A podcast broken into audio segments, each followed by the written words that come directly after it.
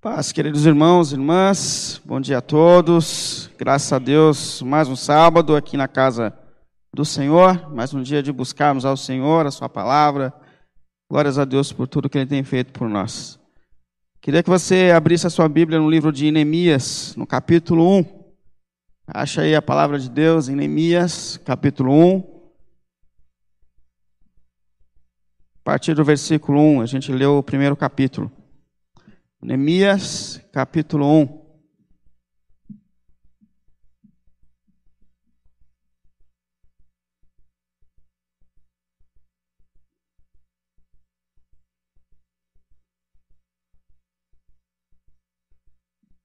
Palavra de Neemias, Neemias 1, versículo 1. Palavra de Neemias, filho de Acalias, no mês de Quisleu, no vigésimo ano, enquanto eu estava na cidade de Suzã, Anani, um dos meus irmãos, veio de Judá com alguns outros homens. E eu lhes perguntei acerca dos judeus que restaram, os sobreviventes do cativeiro, e também sobre Jerusalém. E eles me responderam: aqueles que sobreviveram ao cativeiro estão lá na província, passam por grande sofrimento e humilhação. O muro de Jerusalém foi derrubado, as suas portas foram destruídas pelo fogo. Quando ouvi essas coisas, sentei-me e chorei. Passei dias lamentando-me, jejuando e orando ao Deus dos céus. Então eu disse: Senhor, Senhor, Deus dos céus, Deus grande e temível, fiel à aliança e misericordioso com os que te amam e obedecem aos teus mandamentos. Que os teus ouvidos estejam atentos e os teus olhos estejam abertos para a oração do teu servo, que o, seu, que o teu servo está fazendo diante de ti, de noite, em favor dos teus servos, o povo de Israel. Confessa os pecados de nós, os israelitas, temos cometido contra ti. Sim, eu e o meu povo temos pecado. Agimos de forma corrupta e vergonhosa contra ti. Não temos obedecido aos seus mandamentos, aos decretos e às leis que destes ao teu servo Moisés. Lembra-te agora do que dissestes a Moisés, teu servo. Se vocês forem fiéis, eu os espalharei entre as nações. Mas, se voltarem para mim, obedecerem os meus mandamentos e os puserem em prática, mesmo quando vocês estejam espalhados, mesmo que vocês estejam espalhados pelos lugares mais distantes debaixo do céu, de lá eu os reunirei e os tornarei para o lugar que escolhi para estabelecer o meu nome. Estes são os teus servos, teu povo. Tu resgatastes com grande poder e com o teu braço forte. Senhor, que os teus ouvidos estejam atentos à oração deste teu servo e a oração dos teus servos que têm prazer em temer o teu nome. Faze com que haja, faça com que hoje esse povo seja bem-sucedido. Conceda-nos benevolência deste homem. Nessa época, eu era o copeiro do rei. Diante da oração de Neemias, eu queria te convidar também a orar nesse momento para que a gente busque a palavra do Senhor. Santo Deus e Pai, mais uma vez nós nos colocamos aqui diante de Ti, Senhor pelo nome santo do Senhor Jesus Cristo, Pai, não por nós, por tua graça e por tua misericórdia, Senhor. Colocamos-nos aqui diante de ti e clamamos a ti, suplicamos a ti por graça e misericórdia, Senhor. Em nome de Jesus, Deus e Pai, manifesta a sua palavra entre nós, Senhor. Faça com que ela alcance os nossos corações e as nossas mentes, Senhor. Tem misericórdia, Senhor, dos nossos corações, dos nossos erros, dos nossos pecados, dos nossos caminhos errados, Senhor. Ajuda-nos a reorganizar também a nossa história, assim como o Senhor ajudou a nação de Israel, Senhor, a reorganizar a sua história, Senhor. Nós clamamos a Ti, Pai, por Tua graça, por Tua misericórdia, Senhor, pelo nome santo do Senhor Jesus Cristo. Age, Senhor, e te movas entre nós. Assim nós te pedimos, Senhor. Amém. Amém, Senhor. Amém. Pode sentar, por favor. Aos poucos a gente tem voltado à vida, voltado à rotina. Eu sei que alguns podem dizer que não pararam em algum momento nesse período em que nós vivemos, mas queira a gente ou não, todos nós fomos atingidos por essa fase que nós estamos vivendo. Né? De alguma forma, as nossas vidas foram transformadas, mudadas, as nossas rotinas foram mudadas. E aos poucos a gente percebe o recomeço. É, a gente tem recomeçado a vida. Recomeçado para alguns a, a, vida profissional, alguns não voltaram, alguns não pararam, alguns mudaram, mas de alguma maneira alguns estão retornando com a sua rotina de trabalho. A igreja tem voltado também aos poucos, com a graça de Deus, a gente tem retomado a nossa jornada, as nossas rotinas. A igreja não para e não parou em momento algum. Mas a gente sabe que os encontros pararam, mas ao pouco a gente tem, aos poucos nós temos retornado à nossa vida. É, a gente sabe que tem vivido também para muita gente um retorno na sua rotina familiar. As crianças saíram da escola, eu estou com um menininho lá em casa que foi tirado da rotina e a gente passou, pensou que passaria rápido e não passou e a gente inventou coisa e chega um momento que esse novo já é um novo normal para a gente e a gente está se adaptando. Mas enfim, a vida está voltando e nós estamos recomeçando. E esse momento que nós vivemos na história, na nossa história, o mundo viveu, com certeza, quando a gente começa a retornar, a gente precisa de um posicionamento para um recomeço, para uma retomada. Como a gente volta? É o que mudou, é o que, o que vai mudar, o que precisa mudar diante de tudo isso que nós estamos vivendo e diante de tudo isso que nós vivemos. Por isso eu queria começar uma série de reflexões com vocês no livro de Neemias. Neemias.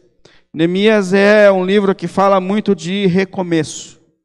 Neemias viveu em um período em que a nação de Israel precisava urgentemente viver um recomeço na sua vida e na sua história. Para a gente lembrar um pouco do contexto histórico em que Neemias viveu, a gente sabe que a história de Israel ela é marcada pelo exílio e pelo pós-exílio.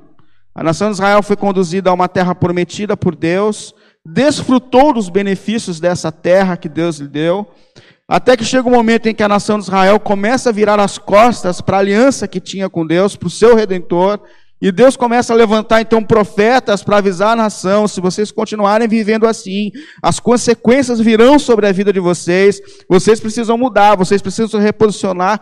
A nação continua vivendo distante dos projetos de Deus e da vontade de Deus, então Deus permite que eles percam a liberdade. Vem o Império Babilônico, toma tudo que eles têm, toma as terras, toma suas famílias, toma sua liberdade, acaba com a sua vida social. Depois vem outro império e, e de novo destrói a nação de Israel. E depois vem outro império. E Neemias, ele vem num momento da história em que a nação de Israel agora está debaixo do governo medo-persa. 140 anos depois que eles começaram a cair em exílio. E esse império medo-persa, ele é diferente. Ele é diferente.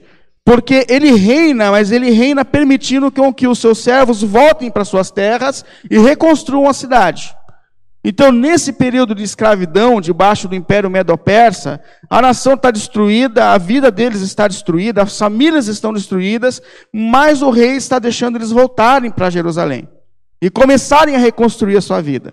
Aos poucos eles começam de novo a sua rotina, a sua demanda e assim por diante. E quem é Neemias dentro desse contexto?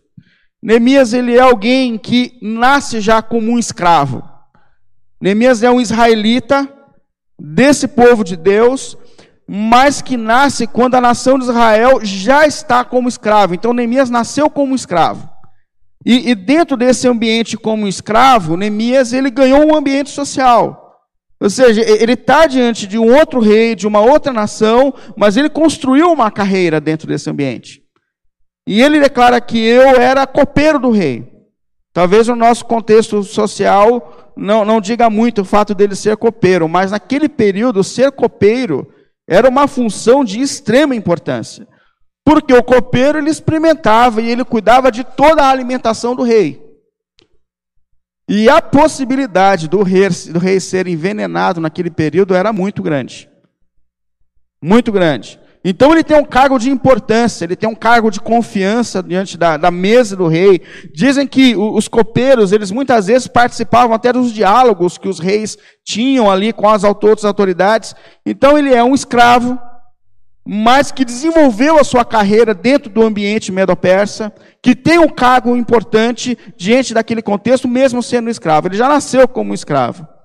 E qual é o envolvimento de Neemias com essa nação de Israel que precisa viver um recomeço? Quando acontece o envolvimento de Neemias com aquele contexto histórico? E ele mesmo conta, se você olhou aí nos primeiros versículos, ele conta que ele estava prestando seu serviço num palácio de inverno do rei, e que ele foi visitado por alguns parentes que estavam com o pessoal lá de Jerusalém, vivendo a reconstrução. E, e quando ele recebe a visita do seu irmão, de algumas pessoas de Israel, ele levanta uma questão: escuta, como estão lá os nossos irmãos que estão vivendo a reconstrução?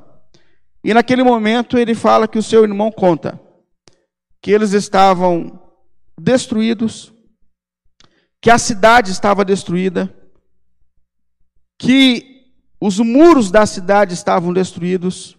Os muros da cidade, eles tinham uma importância muito grande naquele contexto, porque o muro representava a segurança. Então, uma cidade sem muro era uma cidade insegura, com medo de ladrão, de saqueadores. Então, assim, eles estavam com os muros destruídos. A, a cidade estava com o templo destruído. Isso é, a vida espiritual da nação de Israel estava destruída, estava abalada dentro daquele contexto. A, a pobreza havia dominado a nação. As pessoas que voltaram para Israel para reconstruir a cidade, para reconstruir a história, estavam com o templo completa, com, com a cidade, o templo e a pobreza completamente dominando aquela nação. Enfim, a nação precisava viver urgentemente um recomeço na história. Uma reconstrução em todos os aspectos. E eu tenho pensado se depois de passar por tudo que a gente tem passado, esse período tão desafiador, Quais são as áreas da nossa vida que precisam de um recomeço? Se você parar agora e pensar, talvez você nem associe isso tanto à pandemia que a gente passou, mas eu duvido que você não tenha uma área da tua vida que você gostaria que Deus reconstruísse, que Deus colocasse a mão.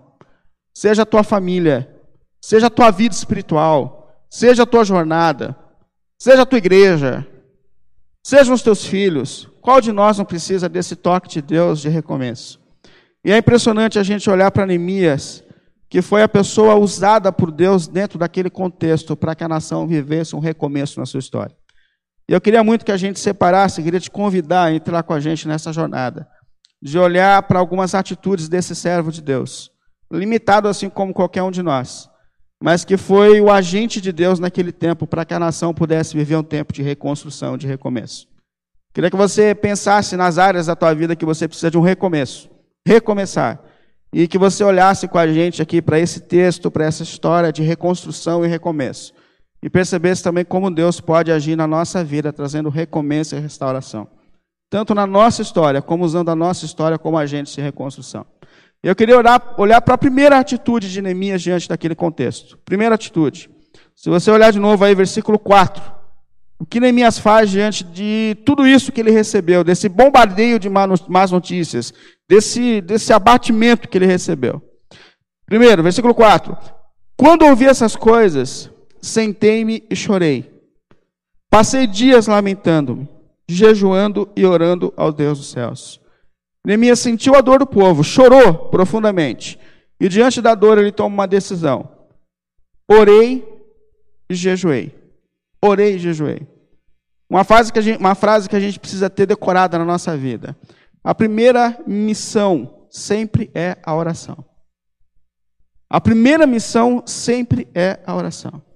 Antes de tomar qualquer atitude, antes de tomar qualquer, qualquer decisão, a primeira coisa que a gente precisa fazer é buscar a direção diante de Deus, diante dos conflitos e decisões da nossa vida. Eu, eu já disse aos irmãos e digo de novo que eu não acredito que a nossa intenção deva ser orar para a expectativa de fazer Deus realizar o nosso sonho. Não acredito nisso. Não acredito que nós devemos orar para mexer as mãos de Deus. Eu acredito que as mãos de Deus já estão sobre nós e já estão abrindo sobre, agindo sobre nós, e a prova disso é o sangue de Cristo derramado na cruz. Deus já está ao nosso favor. Deus já é por nós. Mas a, a, intenção aqui é orar para que Deus nos dê clareza diante dos conflitos da nossa vida, para que Deus nos mostre o caminho que deve ser tomado, a decisão que nós devemos tomar, o caminho que nós devemos seguir, porque quando nós oramos, Deus nos dá clareza diante dos conflitos da vida. A intenção da oração não é que Deus se mova, mas que a gente se mova, que o nosso coração se mova, que Deus nos prepare para os desafios da nossa vida. Então a primeira coisa que Neemias faz, ele ora. E a primeira coisa que nós devemos fazer diante de todos os caminhos da nossa vida, orar. Orar. Pensa se a gente tivesse orado o quanto deveria diante de cada decisão que nós tomamos na vida. Pensa. Quantos caminhos diferentes nós teríamos tomado se a gente tivesse orado antes de agir em cada momento da nossa vida? Primeira, primeira, ora. E depois de perceber que nós devemos orar, eu queria falar sobre qualidades da oração de Neemias, que são qualidades de uma oração que muda a história, que muda a nossa história e que muda a história ao nosso redor. Quais são as qualidades dessa oração que Deus está dizendo? Primeira marca da oração de Neemias: perseverança, persistência em oração. Se você, aliás, eu queria te fazer uma pergunta. Quanto tempo você dedica à oração diante de cada decisão que você precisa tomar? Quando você tem um conflito, quando você precisa falar alguma coisa, quando você precisa viver uma mudança na sua vida, quando você está vivendo um momento difícil, qual é o tempo normal que você fica diante de Deus orando, buscando uma resposta, uma direção de Deus para o caminho a ser seguido? Segura isso. Pensa nisso, segura isso. Eu queria te convidar a olhar para o tempo que Neemias orou diante de Deus. No capítulo 1, versículo 1, ele começa dizendo: Palavras de Neemias, filho de Acalias, no mês de Quisleu, no vigésimo ano, enquanto eu estava na cidade de Suzã. Aqui ele descreve quando foi que ele recebeu a visita desses, dessas pessoas que informaram ele a respeito da situação crítica da nação de Israel. Aí depois, no capítulo 2, versículo 1, ele fala quando ele começou a agir diante do cenário que ele viu. Esse aqui é o momento em que ele toma a decisão, que ele começa a agir diante do contexto. Então isso aqui marca para a gente o tempo que ele orou. Aí no capítulo 1 ele diz, no mês de Nisan, no vigésimo ano do rei de Taxesses, na hora de servir o vinho, levei-o ao rei. É aqui que ele vai tomar uma atitude diante da situação, que ele vai começar a agir. Do mês de Quisleu para o mês de Nisan, são quatro meses. São quatro meses. Antes de agir, de tomar uma decisão, de tomar qualquer atitude, Neemias ele dedica diante de Deus quatro meses de jejum e oração. Quatro meses, quatro meses. Eu gosto disso porque assim, Neemias não ouviu uma notícia, saiu correndo, largou o trabalho e falou: preciso agir. Larga tudo, preciso mudar. Neemias não recebeu uma notícia falou: não, agora eu preciso abrir uma empresa. Não, agora eu preciso fechar uma empresa. Agora eu preciso romper uma aliança. Ah, não, não quatro meses diante de Deus, orando e jejuando antes de tomar qualquer atitude. Agora voltando para a gente. Quanto tempo a gente ora antes de tomar as nossas decisões importantes da vida? Pensa sobre isso. E, e eu sei que o que eu estou dizendo aqui, para a nossa geração, não faz muito sentido. Por quê? Porque a gente vive uma geração de pessoas imediatistas. As pessoas elas não estão mais dispostas a batalharem, principalmente na questão espiritual, por alguma coisa. As pessoas elas querem respostas rápidas. Elas querem que Deus é, é, faça no momento do jeito que elas querem. Esse negócio de ficar um tempo diante de Deus, esperando o tempo, é, deixando Deus agir, deixando Deus dar luz e clareza diante do caminho, esse negócio não faz sentido à nossa geração. A gente vive uma geração que é movida pelo prazer, que é movida pelo impulso, que é movida, que é movida pelos seus próprios desejos e que quando tem as consequências das suas decisões, aí buscam Deus na expectativa de que Deus dê um jeito. Neemias passou quatro meses orando ao Senhor antes de tomar qualquer atitude. Pense sobre isso. Pense sobre isso. Por quê? Porque Deus está mostrando para a gente que enquanto nós estamos orando, irmãos, Deus está trabalhando em nós. Deus está trabalhando em nós. Enquanto a gente persiste em oração diante das causas, há algo que Deus está fazendo em nós. Deus dá clareza. Deus ilumina o nosso coração e a nossa consciência. Deus nos mostra o caminho a ser seguido. É incrível, porque quando Neemias acaba de orar, no capítulo 12 ele fala: Então eu me coloquei diante do rei, já sabendo qual era a decisão que eu deveria tomar diante daquela situação. Mas foi enquanto Neemias orava e persistia em orações e jejuns diante do Senhor, que a mente dele foi tendo luz diante do melhor caminho a ser seguido. Pense nisso, uma oração que faz sentido que faz a diferença na história, na nossa história, é uma oração que começa com persistência. Com persistência. Talvez você tenha algumas questões na sua vida que você orou e você já parou de orar, ou você quer uma oração mágica, que você orou uma vez para Deus e você não tem mais paciência para falar sobre isso, e Deus fala para a gente: volte à oração. Volte à sua rotina de oração. Volte a colocar essa pessoa, essa questão diante do Senhor. Porque em meio a tudo isso, não só lá, mas Deus está trabalhando em nós enquanto nós oramos. Primeira marca dessa oração: perseverança. Perseverança. Segundo, consciência de quem é Deus. Isso é muito importante enquanto nós estamos orando. Consciência de quem nós estamos buscando, a quem nós estamos falando. Um dos maiores males da nossa geração é que os crentes não conhecem a Deus. Por falta da pregação da palavra, do evangelho, do estudo da palavra, as pessoas não têm noção de quem elas estão buscando. E Neemias ele faz questão de mostrar exaltação diante da glória do Deus a quem ele serve. Olha aí, versículo Continuação do texto, continuação do versículo. Aqui eu estou pegando a oração dele. Ele diz assim, ó: Então eu disse, Senhor, oração de Neemias, Deus dos céus, Deus grande e temível, fiel à aliança e misericordioso com os que te amam e obedecem o teu mandamento. Senhor, Senhor, Deus dos céus. Neemias admite que aquele a quem ele está buscando naquele momento é o Deus dos céus e da terra, é o Senhor sobre todas as coisas. Eu sei que eu estou colocando minha vida diante do Senhor, Deus grandioso e temível mas que apesar da sua grandeza, ele fala, fiel e misericordioso. Apesar da sua glória, o Senhor é misericordioso com a gente, compassivo, bondoso. E uma das questões mais importantes que a gente precisa ter para que a nossa oração tenha o efeito que precisa ter é consciência de quem nós estamos buscando. Jesus ele começa a oração no Pai Nosso dizendo assim: Pai nosso que estás nos céus, santificado seja o teu nome entre nós. Ou seja, que nós, o teu povo na terra, que buscamos ao Senhor, temos consciência de que nós estamos diante de um Deus santo, santo, santo. Que nós tenhamos consciência da tua glória, da tua grandeza, de que nós não estamos diante de uma força qualquer, mas que nós estamos diante do Deus que é santo, santo, santo, cheio de glória e poder. E isso é importante, porque à medida em que a gente toma consciência de quem nós estamos buscando, isso traz calma para a nossa alma, porque a nossa vida está nas mãos do Deus dos céus e da terra. Do Deus que governa sobre todas as coisas, do Deus que está sobre principados e potestades, do Deus que governa sobre todos os poderes. Isso traz transformação a nós mesmos, a consciência de Deus, da natureza de Deus, da bondade de Deus, da glória de Deus, acalma o nosso coração, acalma o nosso coração diante dos nossos conflitos. Terceira, além de reconhecer a glória de Deus, que é muito importante, consciência de quem você está buscando, a quem você está buscando na oração. Terceira qualidade dessa oração de Neemias, humildade e confissão. Agora eu queria te convidar a olhar no versículo 6 do texto. Que os teus servos, que os teus ouvidos estejam atentos aos teus olhos, e os teus olhos estejam abertos para a oração do teu servo, que os teus servos está fazendo diante de ti. Dia e noite. Ele está clamando aqui dia e noite diante de Deus, em favor dos teus servos, o povo de Israel. E ele continua dizendo assim: confesso os pecados que nós, israelitas, temos cometidos contra ti. Sim, eu e o meu povo temos pecado contra ti.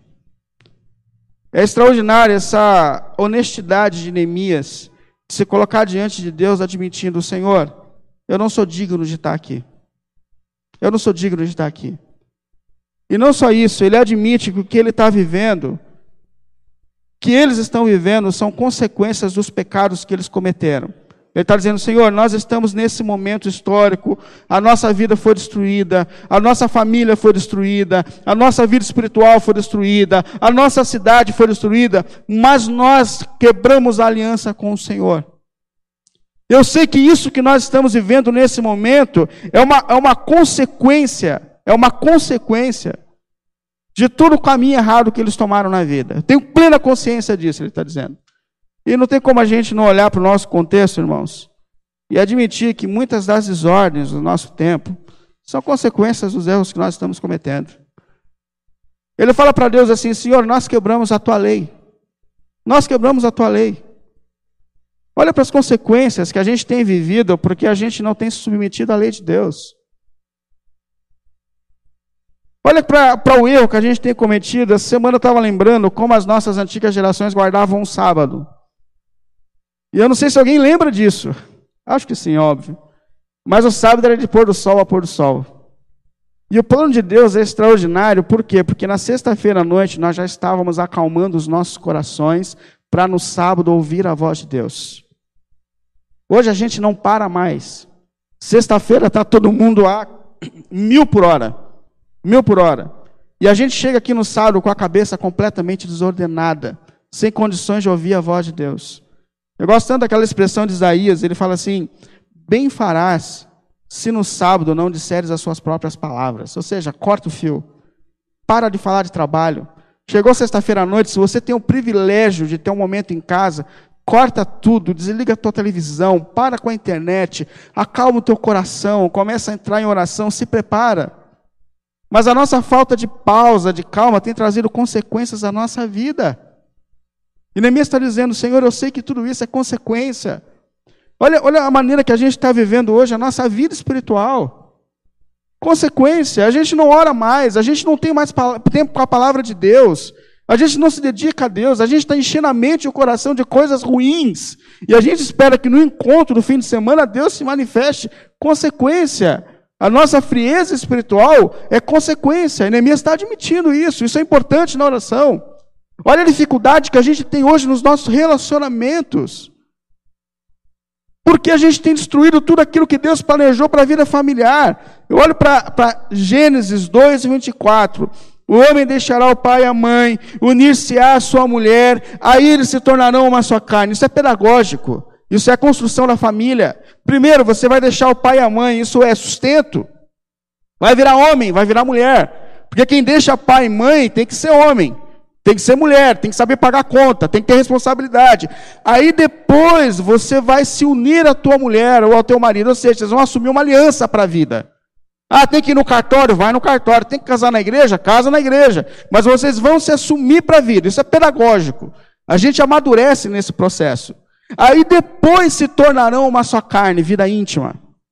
Estou sendo discreto porque tem criança, vida íntima. Mas o que acontece hoje? É de trás para frente, vida íntima, e, e, depois vai pensar em assumir relacionamento, e depois vai pensar em ter, ter, ter responsabilidade na vida. As consequências, né? Mesmo fala assim, gente, sabe o que nós estamos vivendo nesse momento? Consequências. Consequências. Ele para diante de Deus e fala: Senhor, nós quebramos a aliança. Nós estamos vivendo de uma maneira que nós estamos quebrando os seus propósitos para a vida. E detalhe, nós estamos vivendo as consequências. Mas ele não esquece de uma coisa: Deus é misericordioso. E ele pode reconstruir a nossa história. E esse é o, o último atributo aqui da oração de Neemias que eu acho extraordinário. Deus é misericordioso. Ele fala assim no versículo 8: Lembra-te agora do que dissestes a Moisés, o teu servo, se vocês forem fiéis. Se vocês forem fiéis, eu os espalharei entre as nações. Se vocês forem infiéis, infiéis, eu os espalharei as nações. Mas, aí tem um mas aqui, ó. Mas, se voltarem para mim, obedecerem os meus mandamentos e puserem em prática, mesmo que vocês estejam espalhados pelos lugares mais distantes debaixo do céu, de lá eu os reunirei e os tornarei para o lugar que escolhi para que vocês para estabelecer o meu nome, mesmo que vocês tenham sido espalhados pelas consequências do pecado. Neemias lembra, o Senhor prometeu que se a gente voltasse para o Senhor, que se a gente voltasse para os seus propósitos, o Senhor tem uma promessa sobre a nossa vida de que o Senhor vai reconstruir a nossa história. O Senhor vai reconstruir a nossa vida.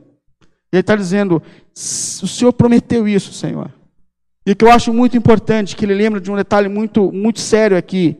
Ele não fala que Deus vai reconstruir a nossa vida por meio de uma oração. Mas ele fala aqui, faz questão de lembrar: se vocês voltarem a guardar os meus mandamentos e se reposicionarem rompendo com os, com os seus pecados, eu trarei renovação para a tua vida. Não é uma oração de mágica que vai resolver a nossa vida, mas é um novo posicionamento diante de Deus e diante da Sua palavra. Deus está dizendo, Deus prometeu isso à nação de Israel. Vocês erram, vocês se afastam dos meus propósitos, vocês constroem uma vida longe daquilo que eu planejei para vocês, vocês caminham para longe daquilo que eu coloquei como propósito para a vida, e vocês sofrem as consequências disso. Mas Deus está dizendo: deixa eu dizer para vocês, se vocês voltarem e se reposicionarem, se vocês repensarem, se vocês voltarem para os meus propósitos, eu tenho uma promessa de que eu vou reconstruir a vida de vocês. Eu reconstruo a história de vocês. E graças a Deus por isso, irmãos, porque a gente caminha para longe. E as consequências, ora, estão sobre nós. Mas Deus tem reconstruído a nossa história. E Ele é poderoso para reconstruir a nossa história. Por isso eu queria fechar colocando justamente essa questão diante de você. Quais são as questões nesse momento que exigem de você perseverança na oração? Persistência na oração. Coloca agora diante de Deus, pensa sobre isso. Quais são as questões que inquietam o seu coração nesse momento? O que você fala nesse momento? Eu preciso orar a respeito disso. Eu não sei se você lembra da sua família, eu não sei se você lembra do teu marido, eu não sei se você lembra dos seus filhos, eu não sei se você pensa na sua vida profissional, eu não sei se você pensa agora na sua vida espiritual. Eu queria te perguntar, você orou a Deus a respeito disso o suficiente? Olha para o tempo que Neemias dedicou a quebrantamento diante de Deus, em jejuns e orações diante do Senhor, para que o Senhor desse luz e clareza diante daquele conflito que ele estava vivendo. Eu pergunto a você: a gente tem orado, você orou o suficiente diante da questão que inquieta o seu coração? Porque Deus está dizendo que Ele é poderoso para reconstruir. Se a gente se reposicionar, se a gente repensar, Deus é poderoso para reconstruir, irmãos. Deus é poderoso para reconstruir. Neemias ele faz questão de lembrar: o Senhor é poderoso, o Senhor é misericordioso. O Senhor prometeu que se nós voltássemos para o Senhor, o Senhor traria renovação para as nossas vidas. Pensa sobre isso. Quem sabe existe alguma coisa na sua história que você precisa pensar agora: Deus, eu errei ali. Naquele momento eu tomei uma decisão sem pensar. Eu construí a minha vida, o meu relacionamento, eu construí a minha família, eu construí a minha vida profissão, e eu não perguntei ao Senhor, eu não busquei ao Senhor. E agora eu estou vivendo as consequências, assim como a nação de Israel se encontrou debaixo das consequências de uma vida errada. Mas ao mesmo tempo, Deus coloca na sua mente dizendo: Eu posso trazer reconstrução, eu posso trazer recomeço, eu posso trazer renovação a todos os caminhos da tua vida. A nação de Israel foi restaurada pelo poder de Deus. Eu tenho certeza que esse mesmo Deus que agiu sobre Israel continua agindo sobre a nossa história, sobre a nossa igreja, sobre a nossa vida. Se a gente se reposicionar, se a gente se recolocar, eu tenho certeza que essas mãos que colocam o mundo em ordem, colocam também o nosso mundo e a nossa vida em ordem. Portanto, que assim seja. Primeiro passo, primeiro passo em qualquer ação. Primeiro passo para a gente viver um recomeço na nossa história. Primeiro passo para a gente viver um recomeço na nossa vida espiritual. Primeiro passo para a gente viver um recomeço nas nossas famílias, na nossa igreja, é dobrarmos os nossos joelhos e buscarmos a direção do Senhor a respeito do caminho que nós devemos seguir. E eu tenho certeza que Deus continua ouvindo as nossas orações e que Deus continua trazendo restauração para a nossa vida e para a nossa caminhada. Amém? Queria te convidar a ficar em pé, por favor. Vamos orar ao Senhor, Deus que traz restauração, renovação sobre a nossa história. Deus e Pai, em nome do Senhor Jesus, mais uma vez nós nos colocamos diante de Ti, Senhor. Certeza muito grande de que a gente não tem orado o quanto deveria, Senhor. Certeza muito grande diante do exemplo deixado por Neemias, que a gente não tem buscado a Sua voz, a o discernimento correto diante da vida, que nós deveríamos buscar, Senhor. Mas eu tenho uma certeza muito grande que essa renovação que o Senhor derramou sobre o tempo de Neemias é uma renovação também providenciada para o nosso tempo. Que o Deus que agiu com misericórdia naqueles tempos continua agindo com misericórdia nos nossos tempos, sobre essa geração, Senhor. Por isso, em nome de Jesus, Pai, assim como o Senhor ouviu a oração de Neemias, escuta a nossa oração, Senhor. E que enquanto nós perseveramos em oração por tua graça e por tua misericórdia, Senhor, Age em nós, Senhor. Age em nossos corações. Age em nossas vidas. Traga clareza a respeito das decisões que a gente precisa tomar, Senhor. Como igreja, como família, como homem, como mulher, como filho. Oh, Deus querido, nós somos servos teus, Senhor. Nós somos o teu povo, Senhor. Em tua graça e em tua misericórdia, Senhor. Vem agir também no nosso tempo, trazendo renovação, Senhor. Dá-nos sabedoria para recomeçar, Senhor. Recomeçar a vida, recomeçar a nossa história, Senhor. O Senhor que é o Senhor da nossa história pelo nome santo do Senhor Jesus. Por tua graça, Senhor. Amém. Amém.